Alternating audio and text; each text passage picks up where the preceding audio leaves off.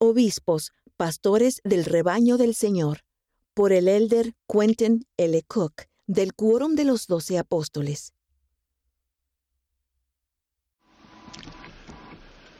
Mis queridos hermanos del sacerdocio, una de las estrofas más memorables de un himno muy querido pregunta, ¿fallará en la defensa de Sión la juventud? Mi sentida y rotunda afirmación en respuesta a esa pregunta es no. Para asegurarnos de que dicha respuesta siga siendo cierta, hoy testifico que brindar apoyo a la nueva generación en una época de desafíos y tentaciones inusuales es una responsabilidad esencial que el Padre Celestial ha dado a los padres y los obispados. Permítanme ilustrar la importancia del obispado mediante una experiencia personal. Cuando era diácono, mi familia se mudó a una casa nueva en otro barrio. Yo comenzaba la escuela secundaria, así que asistía a una escuela nueva. En el quórum de diáconos había un magnífico grupo de jóvenes. La mayoría de sus padres eran miembros activos. Mi madre era totalmente activa. Mi padre era excepcional en todo aspecto, pero no era un miembro activo. El segundo consejero del obispado, el hermano Dean Ayer, era un líder dedicado. Cuando aún me estaba adaptando al nuevo barrio, se anunció una actividad para padres e hijos en un lago a unas 65 kilómetros de distancia. Yo no pensaba asistir sin mi padre, pero el hermano Ayer me extendió una invitación especial para que fuera con él. Habló muy bien de mi padre y con respeto, y recalcó lo significativo de la oportunidad de estar con los miembros del quórum de diáconos. De modo que decidí ir con el hermano Ayer y tuve una experiencia magnífica. El hermano Ayer fue un maravilloso ejemplo de amor cristiano en el cumplimiento de la responsabilidad del obispado de apoyar a los padres en tanto estos velan por los jóvenes y los nutren. Me brindó un comienzo en aquel nuevo barrio y fue un mentor para mí. Pocos meses antes de que yo saliera a la misión en 1960, el hermano Ayer falleció de cáncer a los 39 años. Dejó una esposa y cinco hijos, todos ellos menores de 16 años. Los hijos mayores, Richard y Chris Ayer, me han asegurado que al faltar su padre, los obispados los apoyaron y velaron por ellos y sus hermanos y hermanas menores con amor cristiano, lo cual Estoy muy agradecido. El padre y la madre siempre serán los responsables principales de su familia. Las presidencias de quórum brindan apoyo y guía esenciales a los integrantes del quórum al ayudarlos a que los deberes y el poder del sacerdocio arónico ocupen un lugar central en sus vidas. Mi objetivo hoy es centrarme en los obispos y sus consejeros, a quienes es apropiado llamar pastores del rebaño del Señor haciendo hincapié en que sean pastores de la nueva generación.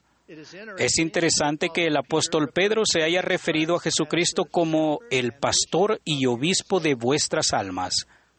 El obispo tiene cinco responsabilidades principales al presidir el barrio. Es el sumo sacerdote presidente del barrio, es el presidente del sacerdocio arónico, es un juez común, coordina la obra de salvación y exaltación incluso el cuidado de los necesitados, supervisa los registros, las finanzas y el uso del centro de reuniones.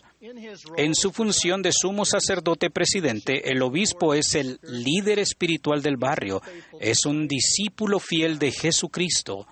Además, el obispo coordina la obra de salvación y exaltación en el barrio. Él debe asignar las responsabilidades diarias de compartir el Evangelio, fortalecer a los miembros nuevos y a los que regresan a la iglesia, ministrar y de la obra del templo y de historia familiar a las presidencias del quórum de élderes y de la sociedad de socorro. Él coordina esa labor en el Consejo de Barrio y en el Consejo de Barrio para la Juventud. Una función primordial del obispo es servir como pastor y guiar a los de la nueva generación, incluso a los jóvenes adultos solteros, hacia Jesucristo. El presidente Russell M. Nelson ha hecho hincapié en la función trascendental del obispo y sus consejeros. Ha enseñado que su primera y fundamental responsabilidad es la de cuidar de los hombres y mujeres jóvenes barrio. El obispado apoya a los padres en el cuidado y la crianza de los niños y jóvenes del barrio. El obispo y la presidenta de las mujeres jóvenes deliberan en consejo, se esfuerzan para ayudar a los jóvenes a que vivan las normas de para la fortaleza de la juventud, cumplan los requisitos para recibir las ordenanzas y hagan y guarden convenios sagrados. Quizás se pregunten, ¿por qué se indica al obispado que pase tanto tiempo con los jóvenes? El Señor ha organizado su iglesia a fin de lograr ciertas prioridades cruciales. La organización de su iglesia posee una estructura en la cual el obispo tiene una doble responsabilidad. Es doctrinalmente responsable del barrio en su totalidad, pero tiene una responsabilidad doctrinal específica para con el quórum de presbíteros. Los hombres jóvenes que son presbíteros y las jovencitas de la misma edad se hallan en una etapa muy importante de su vida y desarrollo. Durante un breve periodo de tiempo, toman decisiones que tienen repercusiones significativas para toda la vida. Estas determinan si reunirán o no los requisitos para entrar en el templo, servir en una misión, si se esforzarán para casarse en el templo y si se prepararán para la vida laboral. Una vez que se han tomado estas decisiones, tienen profundas implicaciones espirituales y prácticas para el resto de la vida. Obispos, sepan que el invertir poco tiempo con un joven presbítero, con una jovencita o con un joven adulto puede ayudarles a entender el poder que tienen a su alcance mediante la expiación de Jesucristo puede brindarles una perspectiva que ejercerá una profunda influencia en su vida entera. Uno de los mejores ejemplos que he visto de obispos que han contribuido a brindar esa clase de perspectiva a sus jóvenes fue el obispo Moa Maje. Se le llamó para que fuera el primer obispo del barrio San Francisco de habla tongana. Era inmigrante de Babau, Tonga y su barrio se encontraba cerca del aeropuerto de San Francisco, California, donde trabajaba. El barrio tenía una gran cantidad de jóvenes, mayormente a familias que hacía poco habían emigrado a los Estados Unidos. El obispo Maje no solo les enseñaba mediante la palabra y el ejemplo cómo ser rectos discípulos de Jesucristo, sino que también los ayudaba a visualizar lo que podían llegar a ser y los ayudaba a prepararse para el templo, la misión, la formación académica y el empleo. Prestó servicio durante casi ocho años y lo que soñaba y deseaba para los jóvenes se hizo realidad. Casi el 90% de los hombres jóvenes de los coros del sacerdocio arónico sirvieron en misiones. 15 hombres y mujeres jóvenes fueron los primeros miembros de sus familias en asistir a la universidad. El obispo se reunió con el director de la escuela secundaria, que no era de nuestra religión, y entablaron una amistad y colaboraron para ayudar a cada joven a lograr metas y superar dificultades. El director me dijo que el obispo Maje lo ayudaba a trabajar con los inmigrantes de todas las religiones que tuvieran problemas. Los jóvenes sabían que el obispo los amaba. Lamentablemente, el obispo Maje falleció mientras servía como obispo. Jamás olvidaré su conmovedor e inspirador funeral. Había una enorme cantidad de personas. El coro estaba compuesto por más de 35 miembros fieles y jóvenes que habían servido en misiones o que asistían a la universidad y que habían sido jóvenes mientras el obispo servía como tal. Cierto orador expresó el gran agradecimiento que sentían los jóvenes y los adultos solteros del barrio. Les rindió, le rindió homenaje al obispo Maje por la perspectiva que les había transmitido a fin de que se prepararan para la vida y el servicio recto.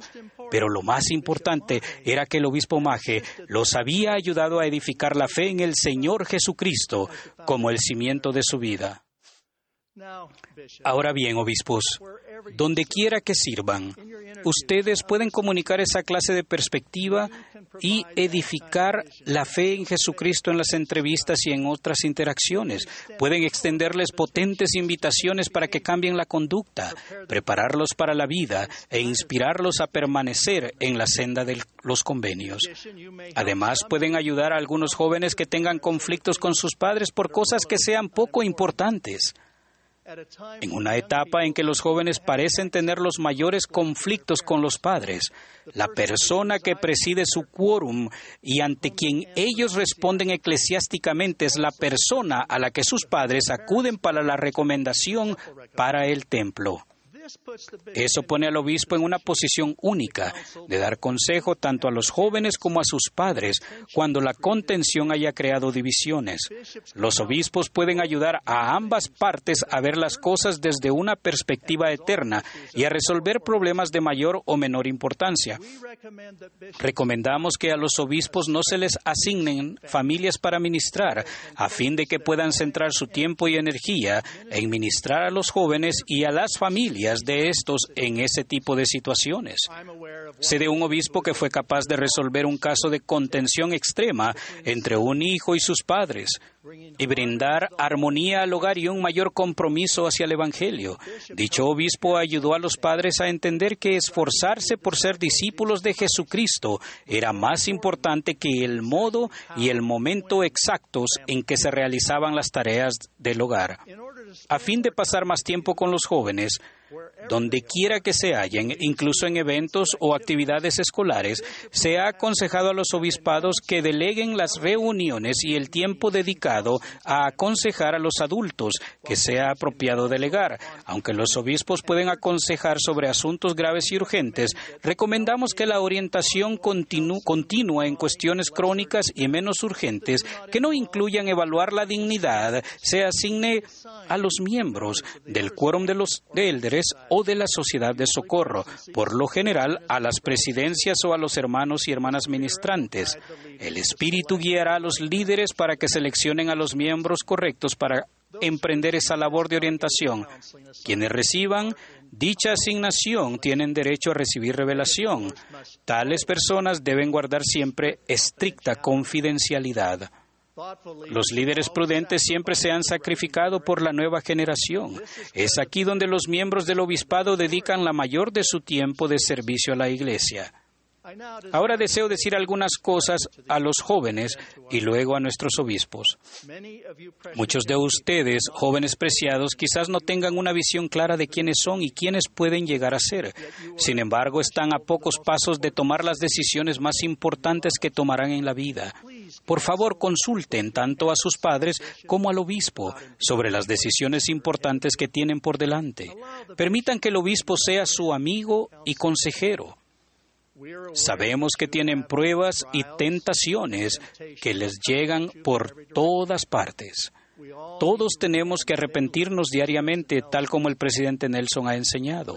Por favor, hablen con el obispo sobre cualquier asunto en el que un juez común pueda ayudarles a poner sus vidas en orden con el Señor en preparación para la gran obra que Él tiene para ustedes en esta última dispensación.